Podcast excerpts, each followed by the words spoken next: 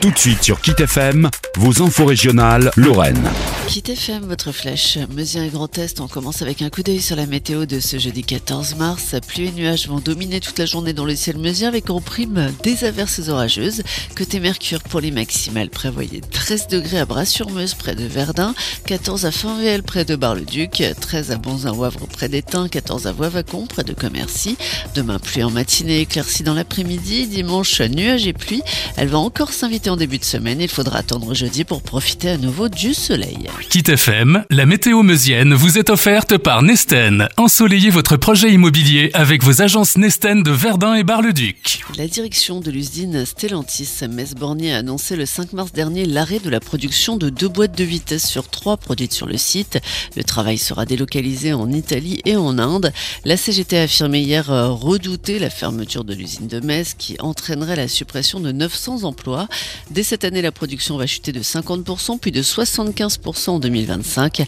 Près de 500 collaborateurs ont déjà été transférés et formés aux nouveaux métiers liés à l'électrification à Metz. L'info du jour, trois militaires viennent d'être jugés par le tribunal de Verdun pour avoir en août dernier frappé et jeté un homme dans la Meuse. La victime en état d'ébriété avancé s'était entièrement dévêtue pour se baigner. Les prévenus avec qui il avait tué un différent pour une histoire de femme l'ont tabassé avant de le pousser à l'eau.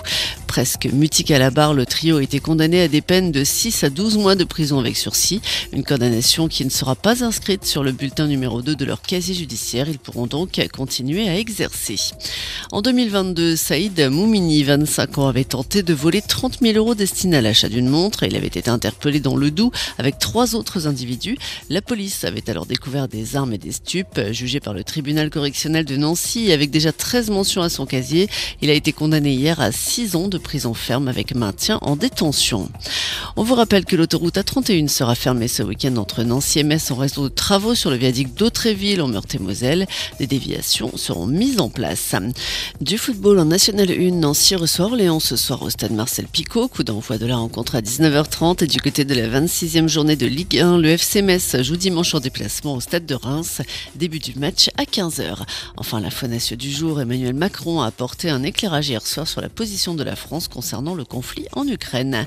Vos infos locales, régionales mais aussi nationales, c'est chaque jour sur Kit FM, numéro 1 sur les Meusiens.